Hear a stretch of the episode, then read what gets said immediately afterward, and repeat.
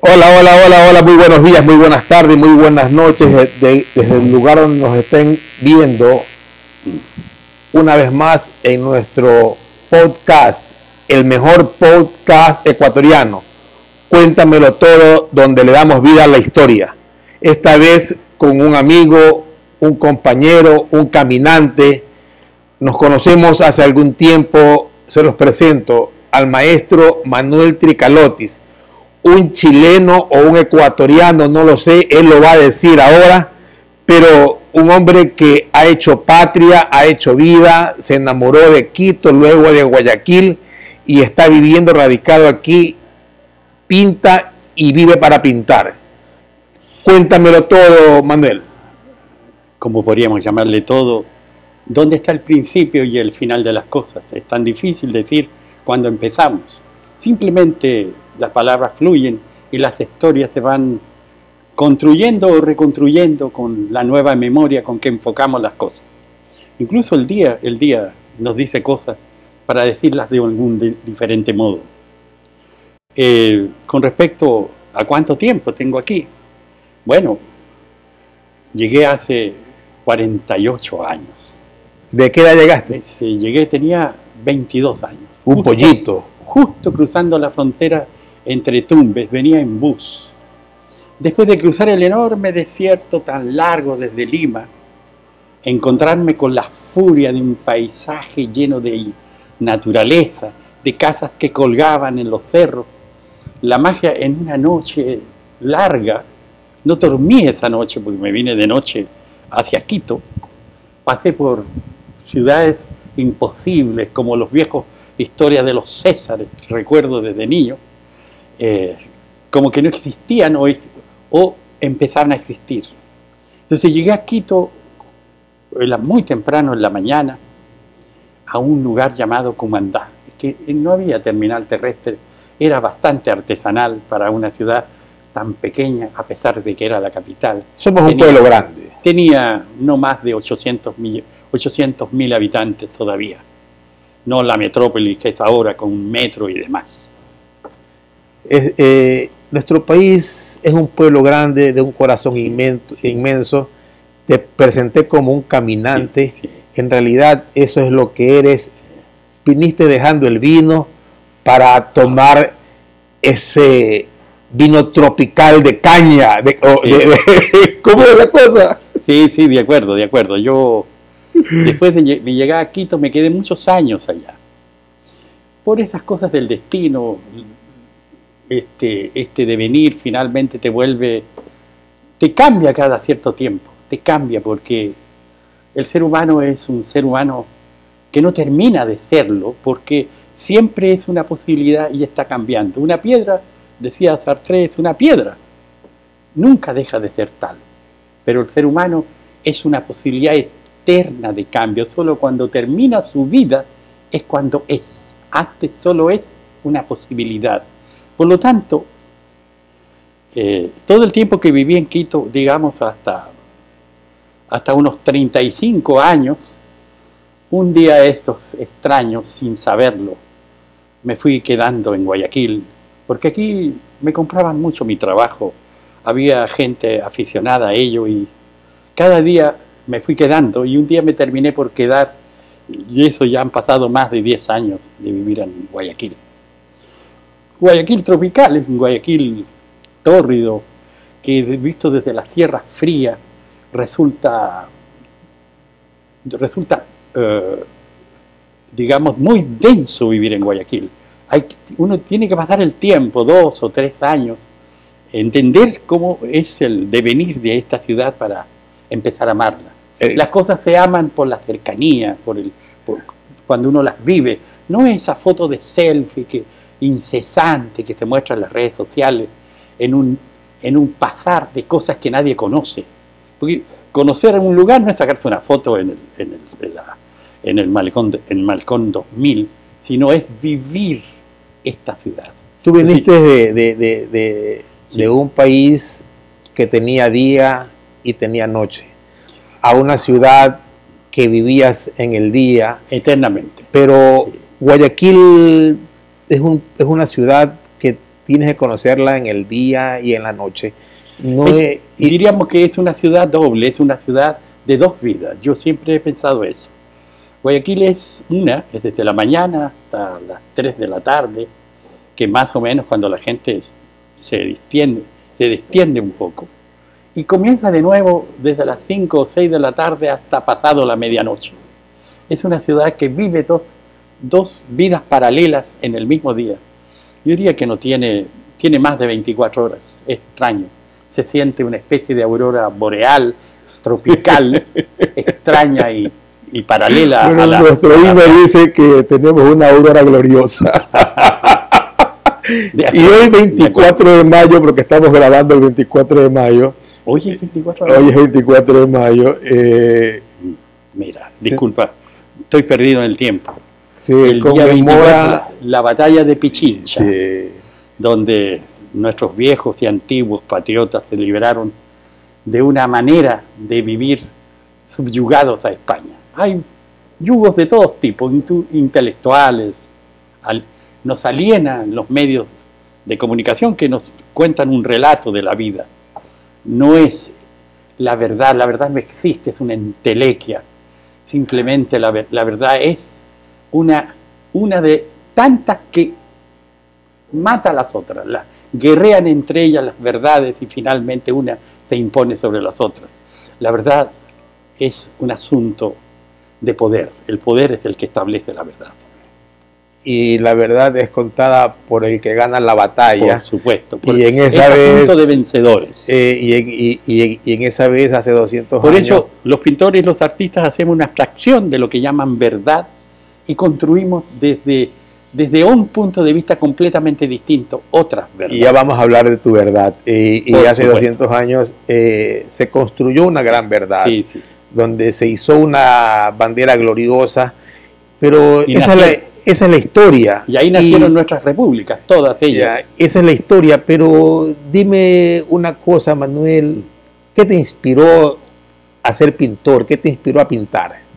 Yo no estoy seguro de que uno elija las cosas a veces, el mundo, la vida y esas extrañas habilidades que desarrollamos eligen cosas por nosotros. Porque la gente a veces tarda en encontrarse y en darse cuenta qué cosa puede hacer mejor. Hay una habilidad especial que, que, que llega de alguna parte y que es capaz de desarrollarse en el tiempo.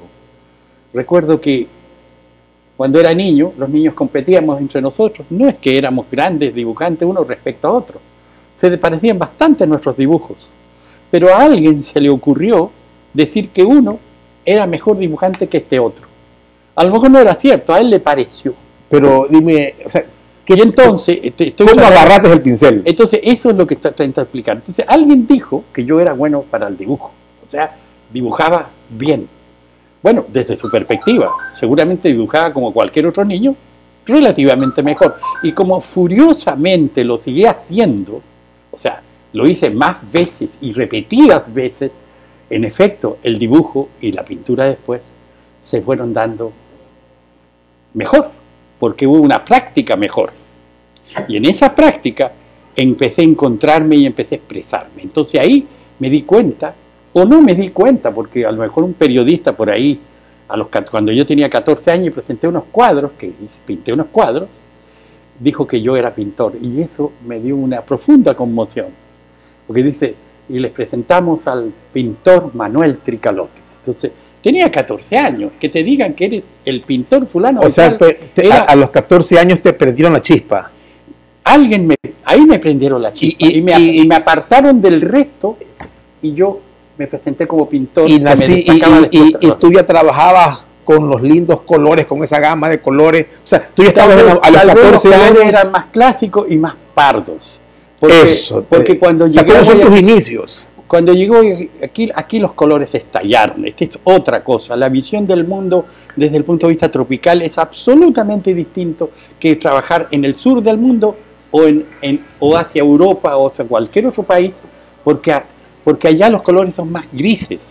Allá se habla de la, sabiduría de los grises, porque es como lo que estábamos repitiendo hace, po- hace poquito con Giovanni, eh, ay, qué pena, penita, pena. Es como que viven en un mundo en pena, pues un mundo de, grises, de colores austeros, absolutamente medidos, matemáticamente medidos. En cambio, en, los países tropicales los colores son, es un desparpajo, es un estallido, es la vida en pleno que empieza a vivirse en los colores. Por eso los colores son tan brillantes, tan potentes, tan Sí, fuertes. pues tú trabajas con unos rojos, unos Sí. naranjas, unos verdes. y sin miedo. ¿Sin miedo a, a qué? A su estridencia. Porque puedo ser que con otras, con otros elementos puedo equilibrar esa estridencia y volverlos audibles al espíritu humano. ¿Y qué representó Van Gogh para ti? Bueno, Van Gogh, Van Gogh fue una liberación. Van Gogh eh, fue un enfoque de representar la realidad no, como era, sino como parecía ser. Como, es el gran aporte del impresionismo y del posimpresionismo a la pintura. Interpretar la pintura, más que representarla. No era una representación de la realidad, era una, era una interpretación de la realidad. Esa es la gran diferencia. Siempre lo he dicho, de que la vida para verla hay que entenderla. Y las Sí. cosas, todo hay que entender, porque la mayoría de las personas van caminando, pensando, pero la entienden.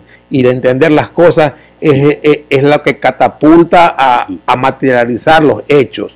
Sí. Pero eh, tú no has dejado a ese niño, pues, cuando podemos apreciar ese blanco y ese gris en el borrador, en el inicio de tu obra, y, y- y que tú luego le vas metiendo la paleta y le vas metiendo la paleta y le metes el pincel y, le, y, y- y- la espátula y le metes el pincel y le das el color hasta plasmar y hasta llegar a la firma final. Y aquí tenemos unas danzarinas en proceso, sí, y en una proceso, una ya, pero ya mismo vamos a ver es- esos floridos, e- esas flores, ese bosque, esos árboles, Sí. ya, y esos cuadros terminados que prácticamente hablan, pues, Manuel. Bueno, después de tanto tiempo y hacerlo sostenidamente en miles de miles de horas, eh, incluso pensando más allá del hecho mecánico de hacerlo, de alguna manera hay, pe- hay pequeñas in- in- mili- milimétricas inflexiones que hacen que la manera de hacerlo vaya creciendo. Claro, las cosas crecen en la fluidez. Porque si por algún motivo paso meses o, años sin, sin pintar o sin hacer, sin hacer prácticas de mi trabajo, por supuesto retrocedo. Porque, porque pierdo esa sensibilidad que solo se desarrolla en la práctica. Lo interesante de esto que cuando yo lo conocí a Manuel, le digo, Manuel, este, y tus bocetos, tus dibujos, son estos, porque tú no eres pintor de papel. pues. No, yo... Este, porque por lo general los Sí. genios, los grandes, y, y- y no es que no lo eres, sino que siempre em- empiezan con un boceto a diseñar, a- a- y, ponen pues rojo, amarillo, verde, o sea, pero tú vas a lo seguro, o sea, te- o sea, tú, Sí. tú sabes lo que quieres y sabes y entiendes hacia dónde debe llegar. Eso, eso es producto, por supuesto, de todos los llamados errores. O sea, has cometido miles de errores. Y eso implica que de alguna manera te ha dejado una lección. Si yo pongo un color cuya luminosidad es el 50% hacia la, so- a la sombra o 50% de viaje hacia la luz, sé que la tengo en un determinado nivel. Entonces, lo que subo y lo que bajo es el enorme arco que finalmente termino de construir cuando se trata de un cuadro con honda perspectiva. ¿Y hacia dónde va Manuel Tricalotis? Ya tiene Siempre 70 se- años. Siempre se. Yo en este momento intento consolidarme. 70 años ya son para decir cosas que ya de alguna manera están dichas. Eh, no es que no hay nada más que decir. Otras generaciones seguirán diciendo lo que tengan que decir, porque la identidad y, y las maneras de cómo representamos nuestra propia realidad son un testimonio histórico que nos toca vivir en un momento determinado. Somos parte de esa gran página de un pueblo que construye sus propias identidades. Y ahora pinto desde la centralidad de Guayaquil, dentro, desde esta torrencial y, y luminosa manera de encontrarme en una ciudad tan profundamente cálida, tan, tan comunicativa, tan, eh, tan llena de vida, De bulla, De de, bulla, de- de estrés inclusive. de todo eso y de temporadas tan extrañas como de pronto a la gente se le vende un poco de paranoia con la inseguridad y cosas. No, Guayaquil es por dentro también una gran sensibilidad, una enorme, larga ¿Y poesía. cuándo vas a pintar a Guayaquil? Eh, de eso justamente estoy tratando de, de- de- de ordenar algunas ideas y empezar con una serie de Guayaquil. ¿Pintaste Quito? Pinté Quito, pinté mucho Quito. en bueno, no mucho, comparado con otros pintores que se han dedicado a pintarlo solamente a Quito, pero yo he pintado muchos cuadros de Quito. De hecho, todavía por ahí tengo algunos cuadros de Quito.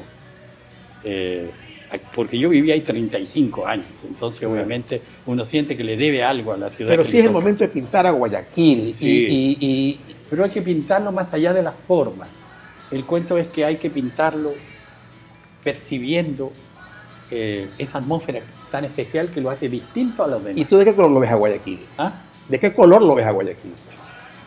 Siempre uno lo, lo- es una mezcla de ocres, amarillos, violetas, naranjas, blancos, rotundos. Y por supuesto, y por supuesto, ¿cómo se llama? Eh, uno- unos que otros tonos azules para refrescar la mirada y un poco esta, esta, esta manera de- de- de- de- del ser tropical. ¿no? Es- hay que equilibrarlo también. Guayasamín cuando pintó Quito, pintó un Quito rojo, un Quito amarillo, un Quito Sí, negro, un sí, Quito sí. café. Pero pintó más o menos sus intestinos cuando los pintó. Pero, exactamente, pero eh, mi, la- mi pregunta va motivada hacia, hacia esto. ¿Cómo se pintaría Guayaquil? ¿Cómo, o sea, de qué color es Guayaquil para ti?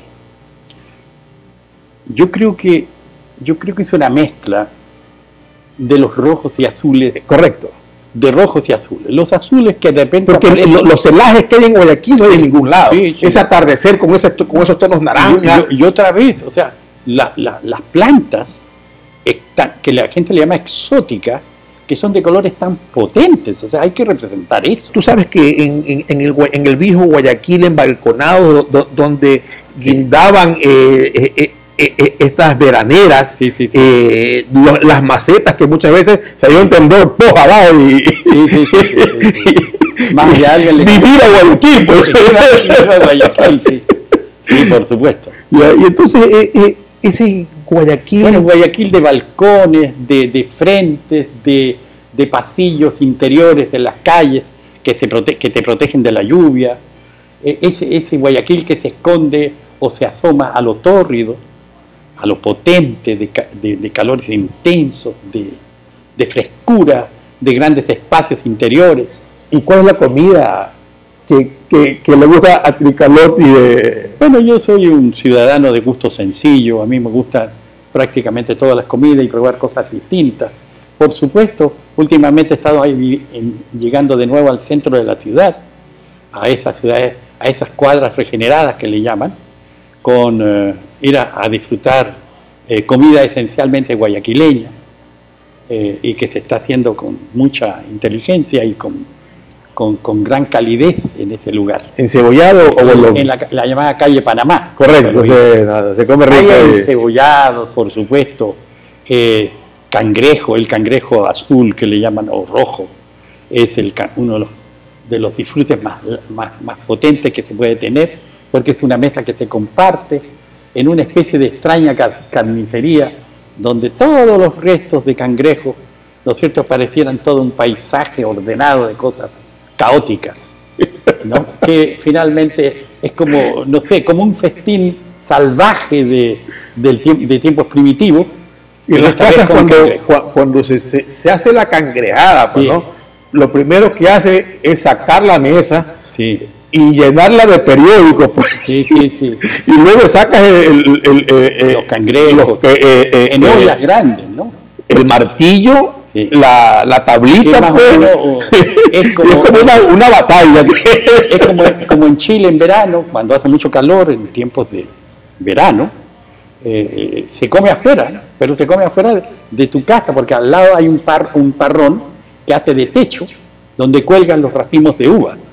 Claro. Entonces, ahí en la frescura de ese parrón, la gente come en el día, porque adentro de las casas hace demasiado calor. No se protegen tanto como aquí con ventiladores y demás, porque aquí se protegen contra eso, nos protegemos con eso. En cambio en Chile no. ¿Qué Entonces, extrañas de, de Chile? ¿Ah? ¿Qué extrañas de Chile? Yo creo a veces las estaciones, la primavera es insoslayable, tiene un- hay dos semanas de, de aromatización, eh, donde hay una floración, donde hay, se produce el estallido de, de las flores, los duraznos, de los, perales, de los, eh, de los cerezos en flor. Esa, ese colorido tan abrupto que nace de la oscuridad del invierno, de palos delgados, oscuros, negros, y estalla la luz y la primavera, eso es impagable. Eso, eso extraño. O sea, La básicamente primavera, la primavera. eh, es la naturaleza. Es la natura se extraña la naturaleza. Es lo mismo que el otoño, como cuando ya ha estallado y finalmente los árboles se llenan de hojas y, de, y estallan los frutos del verano y tú disfrutas los manzanares, las peras, las naranjas desde su árbol y los coges. Parece, parece un paraíso que decline, que declina justo en otoño y todas las hojas empiezan a amarillar y caer y hay un profundo estado de oro que empieza a ser nostálgico. Entonces todas esas transiciones que representan la vida de los seres humanos se echa de menos, se, extrañan las estaciones marcadas del tiempo. Pero en cambio se ganan otras cosas. El Guayaquil tropical, por ejemplo, los cangrejales, ellos no lo podrían entender una qué es un cangrejal, porque, porque es una perspectiva del mundo completamente diferente. O una parrillada. Bueno, la parrillada es como más común, pero una cangrejada no. Y por ejemplo, eh, hay una serie de costumbres muy especiales aquí en Guayaquil, donde la gente en sus casas disfruta con los amigos, Sí. donde las casas tienen piscinas, Con donde, cervezas. donde la, la- y por supuesto, la gente toma cerveza todo el día y es absolutamente comprensible. Por supuesto. Y aquí es una, una ciudad donde se consume mucho refresco, mucha, mucha gaseosa. Sí, Sí, sí, yo tomo mucha agua, pero Nuestro clima, nuestro clima es por, perdón, eh, voy a ajá. coger el agua que está ahí. Sí, tranquilo, tranquilo. sí, Esto es. eh, Este es mi, mi trago de todos los días. pero una cosa, Manuel, Dime. ¿qué opinas tú de ese adagio que, pensamiento que dice se pinta con la izquierda para cobrar con la derecha? Bueno, tienen diferentes connotaciones. Siempre, siempre los dichos eh, reflejan un poco el pensamiento popular. Es una manera de reflexionar. Y a veces son contradictorios, absolutamente. ¿Tú eres de izquierda o de derecha? Eso es una pregunta bastante difícil en estos tiempos, porque eso, en el fanatismo de las posiciones de los seres humanos, eh, te, te- te ponen en guardia. Entonces, si el tipo dice de derecha, toda la gallada de izquierda te dice, este es un infeliz. Y, la, y por supuesto, si tú eres de derecha. Pero en este tiempo que, después de la caída del muro, eh, alguna, alguien escribió sobre el fin de las ideologías so- y el fin del mundo, no, no solo se equivocó, fue un, un horror y un error, porque por supuesto uno de los relatos impuso por encima de, de- los demás, cuando hablábamos precisamente de las verdades. La verdad es una verdad que impuso a los demás, no que sea la verdad, porque la verdad es una entelequia, o sea, un concepto vacilante, no existe. La verdad está en el poder. Porque no es lo mismo decir la verdad en tu casa, con tus amigos, que serán cuatro o cinco, que decirla para 5 millones de personas. Eso ya implica una condición totalmente distinta. Liderazgo. No, no, eh, es de qué manera los medios de comunicación eh, muestran caminos que existen o no existen. Normalmente no. Yo, ahí te digo que. Entonces, eh, para terminar y, y responderte a la pregunta, eh, en este momento hay una guerra donde uno de los protagonistas de la guerra. Es un hombre de derecha, y me refiero a Putin, amigo de los incluso financistas de partidos de derecha como Vox en España, como por ejemplo, y, y todos ellos. Ellos deberían estarlo apoyando ahora, ¿no es cierto? Pero el relato norteamericano, que es otro sector de la propia derecha, dice que el malo es el que está allá y no él que, que como dice el Papa, le fue a ladrar a la frontera de, Rusia que se sintió amenazada y atacó. Es como un perro que está comiendo y usted lo empieza a molestar. Al final del día, al final del día. Entonces, en este momento, determinarse de derecha o de izquierda, eso depende eh, de muchas cosas. Naturalmente yo tengo una posición, todo el ser humano la tiene. Todo ser humano que piensa, que tiene un espíritu crítico, que no acepta las verdades hechas o construidas por otros. ¿No? Cuando alguien dice, mira, este es culpable, ¿y por qué es culpable? Y si no te sabe responder, entonces no es culpable. Porque no es cierto, es que, es que, es que, ¿dónde lo escuchaste? Ah, es que lo escuché en la tele, no, lo escuché en... Ah, ya. Mi pregunta iba, mi pregunta iba este, dirigida y guiada hacia esto. Eh, no es la primera vez que conversamos, eh, tenemos largas conversaciones. Eh, tu pintura es una pintura fresca que se deja amar, mm. se vende por sí sola. Sí, sí. Yo pinto, yo pinto los yo pinto la naturaleza, la naturaleza y los seres humanos. Yo pinto la vida y, la vida no tiene ninguna connotación de este tipo. Entonces, eh, mi, mi, pregunta iba hacia la profundidad de conocer ese pensar de que quién es Tricalotis, un ciudadano que, piensa que después que te muere, lo más que puede convertirse, no sé, pero un poco de hojas secas como le En lo, en lo otro... Eh, con suerte me convertiré en gusano, porque podría caer en una cloaca cualquiera. En lo otro, las ideologías, eh, no es el momento de, decirse de, izquierda o derecha, socialista o capitalista. Eh, al final del día, Putin termina siendo y aliado de, los americanos, el mundo está en un proceso de cambio y transformación.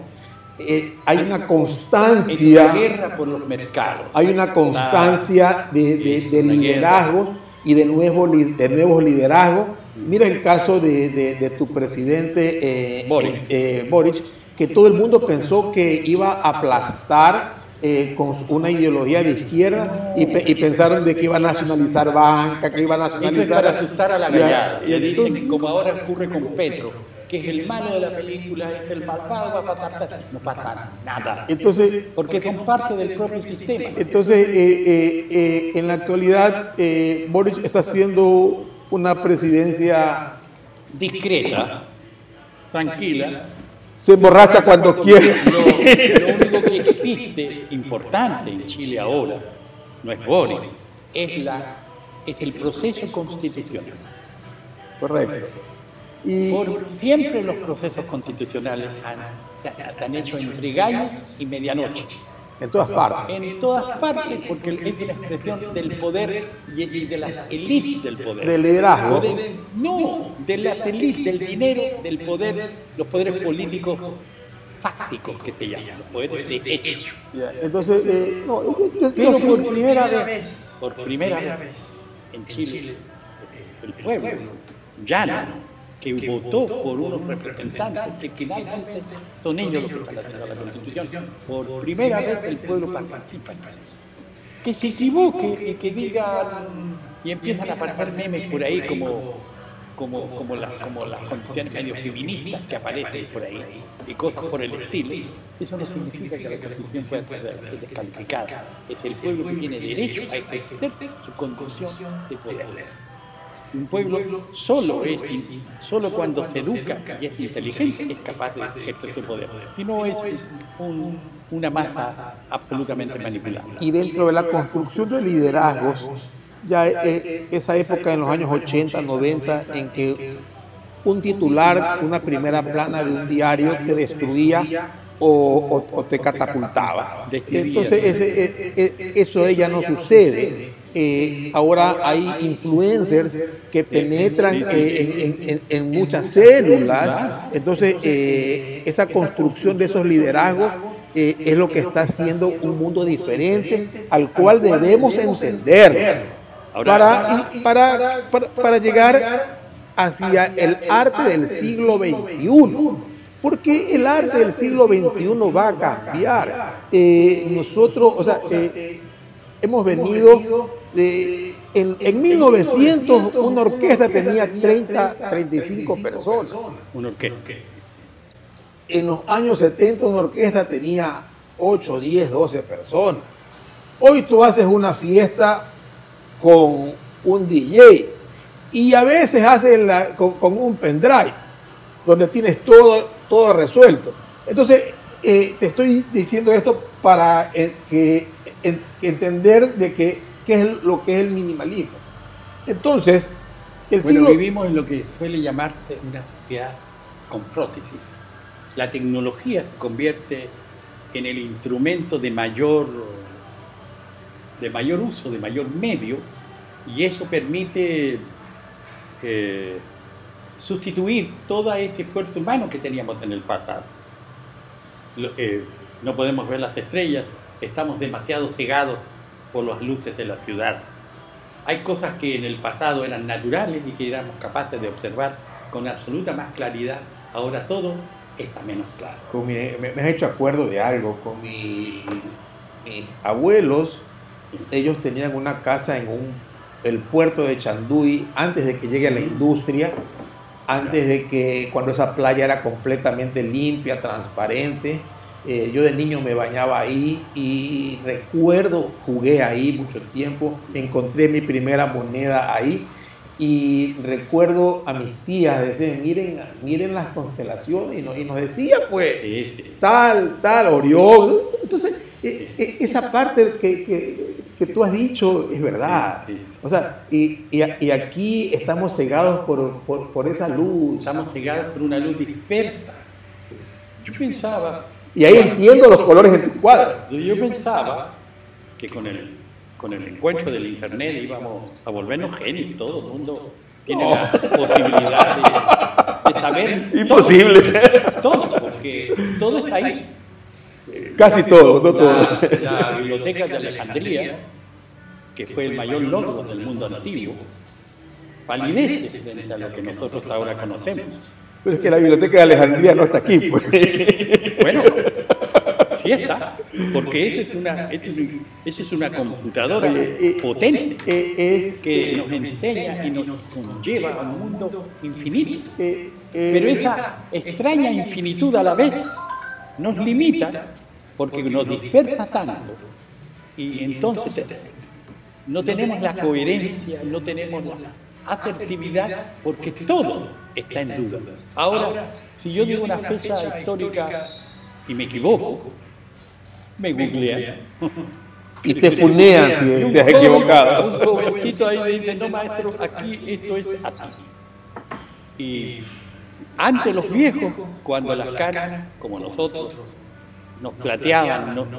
las sien y la barba, en mi caso, eh, eran los más sabios, pero ahora podemos seguir siendo los más sabios en muchos aspectos, pero la mayor cantidad de información la tienen los jóvenes ahora. ¿Por qué? Porque estudian una determinada cosa y de repente me encuentro con una niña que sabe sobre plantas, sobre, sobre, sobre todo el devenir que ocurre en toda la botánica, en toda la ciencia, las ciencias de la naturaleza. Me ha hecho acuerdo de, yo. me ha hecho acuerdo de una frase de mi abuelo en que nos decía, carajo, si estas canas valen algo.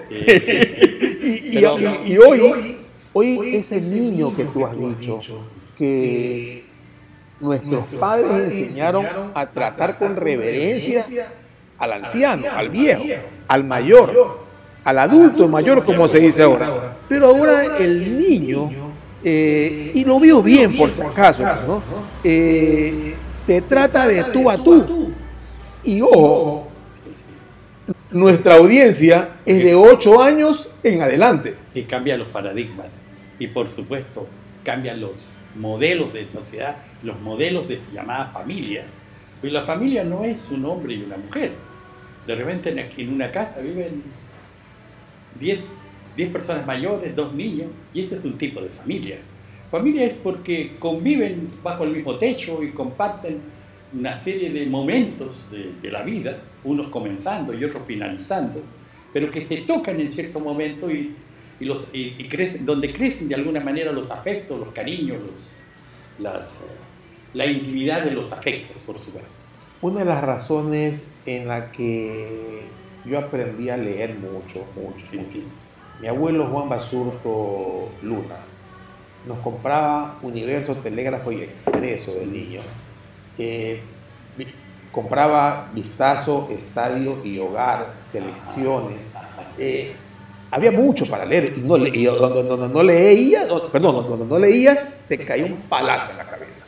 Y él en cierta forma influyó mucho en todos nosotros y en lo que era la parte más importante para la sociedad, es la familia, pero es- es esa familia que hoy no es que haya desaparecido ni tiende a desaparecer, Hay- hay o sea, otras- hay otras formas y otros conceptos de familia que, que hay que adaptarlos a la, a la actualidad. Hay que tener la suficiente capacidad de...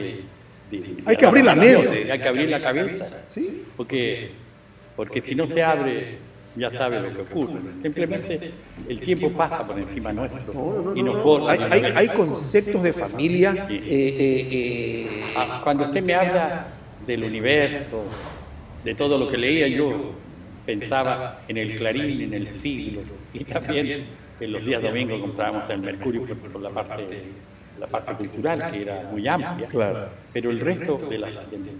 me me acuerdo, mi padre me mandaba a comprar los periódicos de niño. Entonces, claro, es una, es una educación que, que tiene que ver con los titulares de los periódicos, los comentarios de las personas, de la casa, de la calle. Claro, pero era un mundo que interactuaba mucho más con, con las conversaciones diarias, ¿no? de, de- de que todo el mundo está mirando el celular. y todos están de espaldas al otro y más se comunican a través de los mensajes de WhatsApp que a través de las palabras y por supuesto eh, su capacidad de expresar o de expresarse es mucho más baja. Una, una de, de- mi- la que me mete no en la tecnología, sino en los nuevos conceptos es mi hija, que está aquí presente y ella sabe que siempre lo he dicho, Ella, ella es estudiante el derecho. Ella ya, ya está en el, en- en el le último año. falta en el, sí, en el último año, porque le faltan 12 meses. Y es, es una abogada joven de 22 años. Sí, me parece muy bien. Ahora, Y entonces ella, me mete eh, eh, en esta, me abre la mente a lo que es, eh, por ejemplo, yo ahora soy pro aborto. Yo en la actualidad, eh, Yo también. en, las nuevas, en los nuevos yo- conceptos de pero yo soy familia, algo que usted no es, ¿Qué? por supuesto. Entre más, y porque ya estoy más cerca del final. Al final me doy cuenta de que todos los dioses eran un invento y que nos relataron una historia de y nacimos con eso. Eso no quiere decir que sea cierto. Entonces, mi posición al mundo, yo no tengo dioses de ningún tipo. Es más, para no que crean que yo no tenga religión de alguna, les digo, yo soy de la religión del pastaforismo. Pastaforismo. ¿cuál es? Es el del espagueti volador. esa, es mi, esa es mi religión. Quiero decir, que no tengo otra religión que no sea la razón humana. Y no quiero decir que si, si usted interpreta qué será eso. No, la razón humana es la que establece finalmente cuáles son nuestros límites. Estaba leyendo hasta dónde podemos vivir los seres humanos. Y estoy hablando de los más aptos, de los mejor alimentados, de los que viven con todos los médicos, los que viven con todas las cosas sanas, los que no tienen ningún tipo de enfermedad como yo las tengo, así que no creo que ni de lejos voy a vivir eso. Es 125 años. Y ningún ser humano puede vivir más que eso. Los que me Por lo conocen, tanto, le tiene. Y, y ahora, y ahorita los que más, eh, los, más viejos tienen 117 años. los La que- mayoría está llegando a los 105 años, los más aptos. Eh, Extraordinariamente llegan a los 101. Pero las personas comunes y corrientes que tienen todos los errores acumulados y las enfermedades, como en mi caso, que tengo diabetes, mellitus 2, que, que tengo hipertensión y que tengo algunos problemas cardíacos, ¿cómo en seguridad no llego al octavo piso? digamos? Los que me Con conocen, Manuel, los próximos 10 años, lo único que me queda es pintar bien y hablar bien con mi trabajo. Es decir, que los colores tengan la capacidad y el lenguaje suficiente para que el discurso sea inteligente y tenga la mayor de las trascendencias. Eso es lo que espero. Los que me conocen saben que yo no es que no quería vivir más allá de los 50, pero no aspiraba a llegar a los 50, eh, porque en mi familia eh, se mueren jóvenes. Lo Y- mismo que la mía, es curioso. Ya. Nadie pasa los 70 en mi casa. Y Mi entonces, entonces eh, yo, ya- yo, yo ya, o sea, les he dicho, yo tengo ya ocho horas más de vuelo. O sea, tu familia, ¿hasta qué edad eh, la llega a Mi llegar? padre murió de 48 años. ¿Cuál? ¿Y tus hermanos? Eh, una hermana falleció en un accidente de 22, primos fallecieron de, de- de 26, 28 años, tías de 48 años, 50 años. Entonces, Hay una especie extraña de determinismo que a uno le asusta. eh, no, pero Porque no, cuando oye, alguien- no, no, no, con, con la muerte face to face. Aquí yo a la muerte no le tengo miedo. No, no, no, no, no, Sí, no, face to face. Yo escribí algo. El día que venga, ¿ves?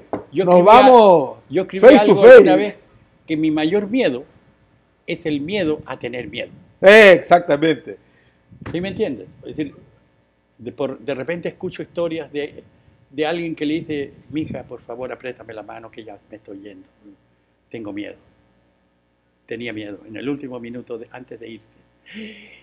Y ese ánimo, esa cosa que hace que estemos vivos y que de alguna manera comuniquemos lo que estamos comunicando, aunque tenga o no tenga sentido. Pero bueno, el sentido terminamos de, darlo de alguna manera, ese, ese sentido se acaba. Y una parte de la historia y una forma de mirar el mundo también se acaba. Porque nosotros tenemos historias o una manera de contar, de contar historias que nadie las contará en los tiempos venideros. Entonces, en ese devenir, somos páginas de esta prolongada y larga historia. Somos hojas al viento. ¿Eh? Mira, Además, Manuel, el tiempo ha seguido volando, ya tenemos Sí. 50 minutos y No vamos a aburrir a, Bueno, estamos, a- estamos un poco... a nuestra audiencia. Estábamos haciendo un poco de ensayo, una especie de punch, Y, de a ver qué pasa. y entonces no dándole eh, toda la coherencia del mundo, ni- tenemos- ni, fijándonos en un tema determinado. tenemos pero que sentarnos, resumir. tenemos que sentarnos en una segunda oportunidad Sí, en algún acuerdo, momento porque es gratificante conversar contigo y a toda la audiencia los invito a visitar, a llamar, a contactar a Tricalotis, porque. Manuel para los amigos, Tricalotis para toda la gente. Este es un pintor de verdad, un caminante, un hombre que ha hecho camino al andar, un hombre que le ha puesto color a la vida y nos hace una promesa y ahí será nuestra próximo, nuestro próximo encuentro, Correcto. cuando pintes a Guayaquil y Guayaquil, venimos aquí a presentar esos cuadros Listo. y de los cuales unos tienes que darme a mí. Pues, Naturalmente. Pero por supuesto. Un abrazo, buenas tardes, eh, buenos días, buenas noches, con el mejor podcast ecuatoriano, dándole vida a la historia. Cuéntamelo todo. Esta música, como digo, es ciega porque. Préstame el cerulio, hijo, por favor. El cerulio, el celeste.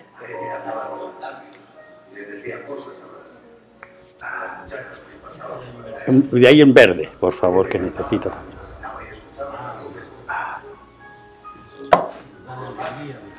Verde, que te quiero verde. Verde viento, verde. La idea para acá. Eso. En el firmamento. Esto. Esto es la libertad de, de un paisaje amable, que nos da la alegría de, de- de vivir, digamos. Que imagino que, que experimentó Van Gogh muchas veces frente a los, a los árboles en flor.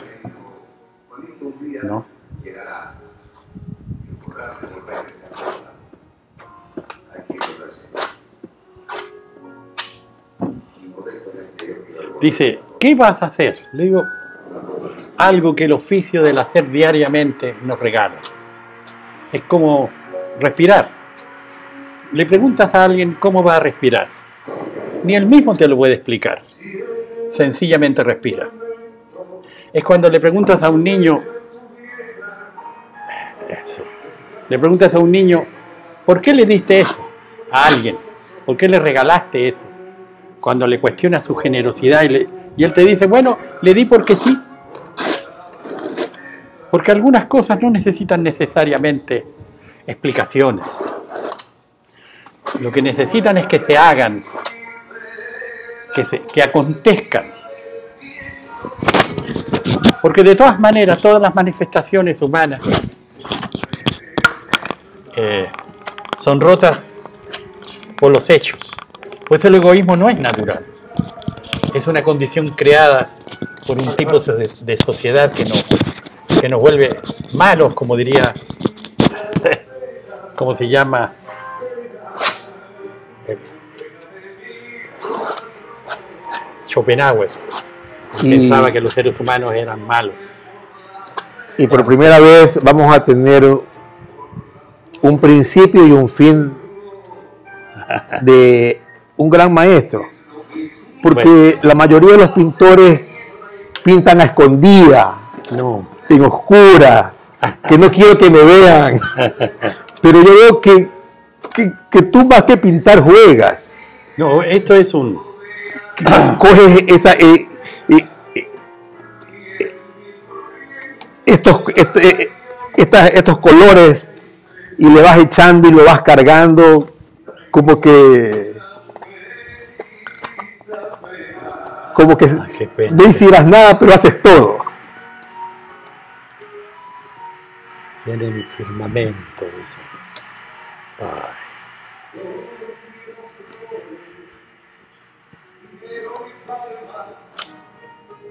¿cuántos cuadros has hecho Manuel Tricalotti? Podría parecer una mitomanía, pero he pintado unos 14.000 cuadros.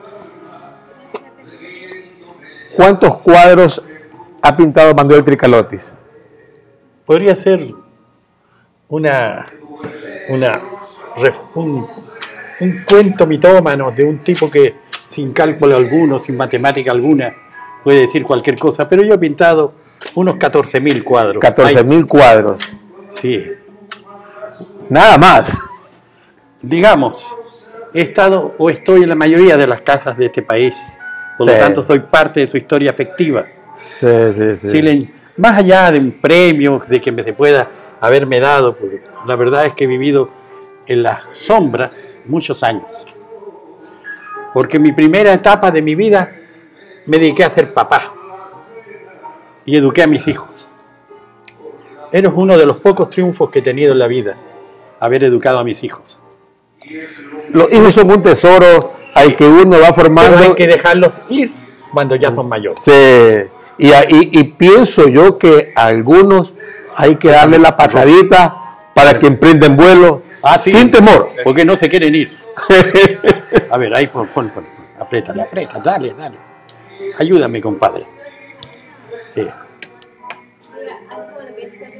ya. Entonces, ya, mis hijos, a ver, cada uno tiene Como su lo- profesión. Como su lo que historia. dije al principio de cuando dije lo de Manuel Tricalotis. ¿Quién es que es el- el- Ajá, y, y lo de. Ah, ya, ok, ya. Y el cuadro va tomando forma Sí, y Manuel va jugando como ese niño de 14 años cuando le dijeron, tú eres un pintor. sí. Y hoy, No estoy seguro que lo era, pero, pero hice el esfuerzo para que lo pareciera al menos. es que ese es el juego, pues, Manuel. O sea, tú tienes, o sea, no has dejado ese niño. Sí. Eh, eh, ese niño sigue fluyendo en ti y sigues jugando. Sin pena y con mucha gloria para ti. Pequeñas cosas. Que nos dejó un mundo de ropa. ¿Qué, ¿Qué está haciendo Manuel? No lo sé. Ni yo tampoco. Creo que ni él lo sabe. Pero Ese es el arte, ¿no? De eso se trata. El, el arte tiene una fuerte carga de misterio, si no, no tendría sentido. Tiene que tener esa, esa cosa mágica que tiene que ver con eso.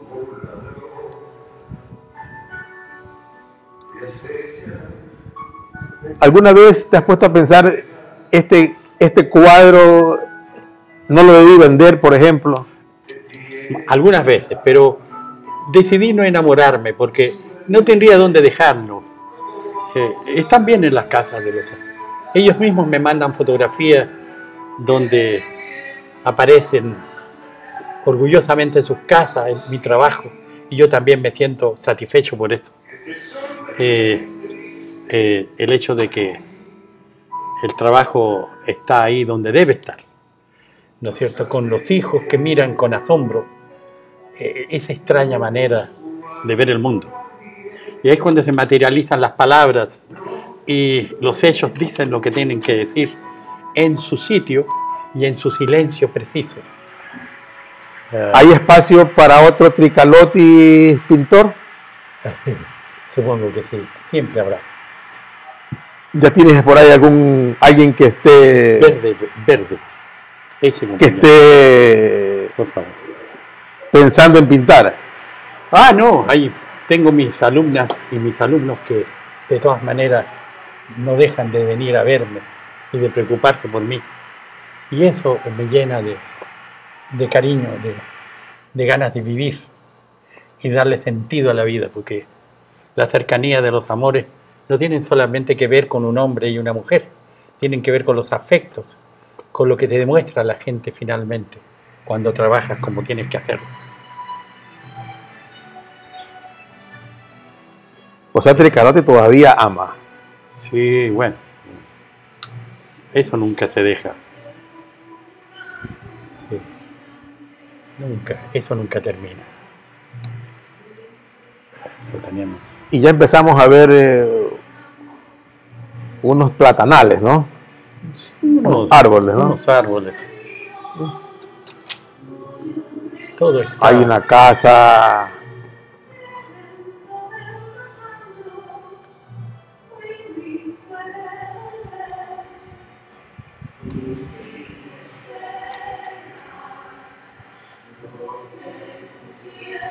¿Con qué música pinta Tricalotis? Eh, pinto con música popular escogida y con música barroca o clásica, porque eh, la, la barroca y la clásica me permite concentrarme, la otra me permite evocar, crear imágenes de vivenciales. Uno tiene momentos y momentos en la vida.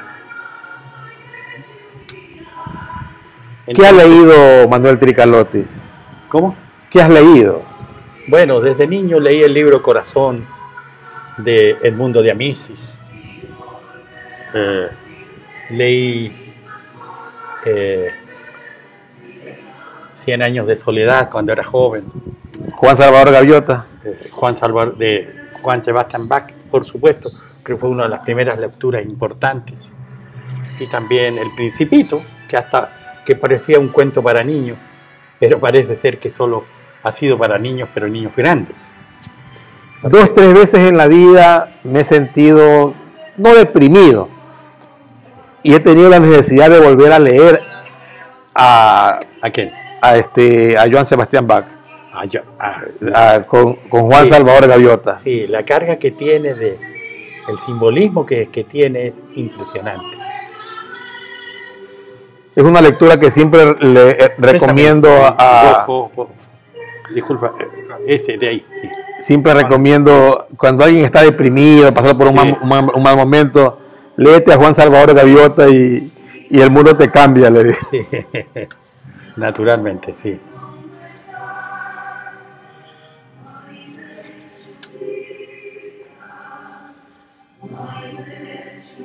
Pero lo que tú dijiste es verdad, ¿no? ¿Qué cosa? el orgullo ese que, te, que tienes de saber que tu cuadro es la parte central en muchos hogares, no del Ecuador, del mundo. Sí, Me dice que estás vendiendo para Francia ahora. sí, para, se van a París unos, tengo esa, ese orgullo están llegando a París, están llegando a, ¿cómo se llama? Eh, a Barcelona, a España, coleccionistas que vienen desde allá a comprarme. Y Y- eso me llena, me llena de orgullo, Claro. me llena de satisfacción, porque al final eso implica un reconocimiento.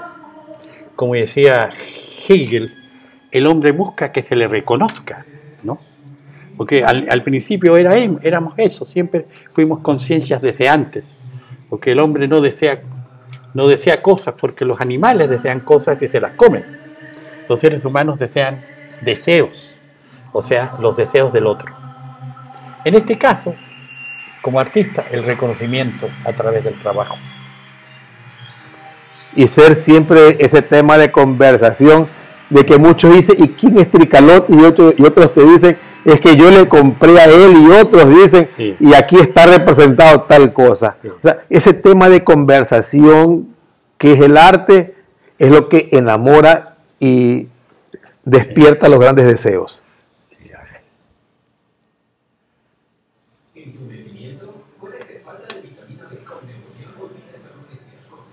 unas pequeñas luces. Ah, eso ahí. Ah. Eso. Entonces ahí te demuestra cómo la espátula construye formas diferentes de, de enfoque, ¿no?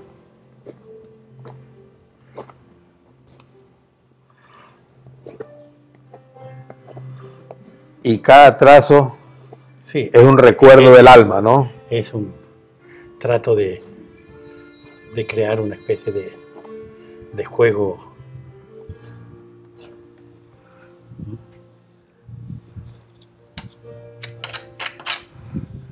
Sí, porque si no tuviéramos alma estaríamos desalmados. Un amarillo. El amarillo. Sí, sí, sí, sí. Un poquito acá.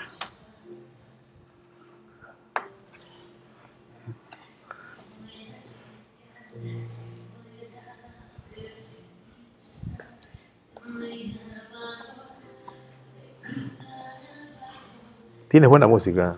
¿Ah? Tienes buena música. Ajá. Sí. Sí, lo que escucho todos los días. Trato de siempre buscar eh, algo diferente. ¿Y has pintado escuchando reggaetón? No, con todo respeto, no. Una me produce. Uy, mejor no digo nada. Yo supongo que a los muchachos les gusta bailarlo más que oír. Hay un, hay un grupo de canciones que tienen un mensaje, pero lo que tú dices es verdad, la mayoría es música para mover el cuerpo.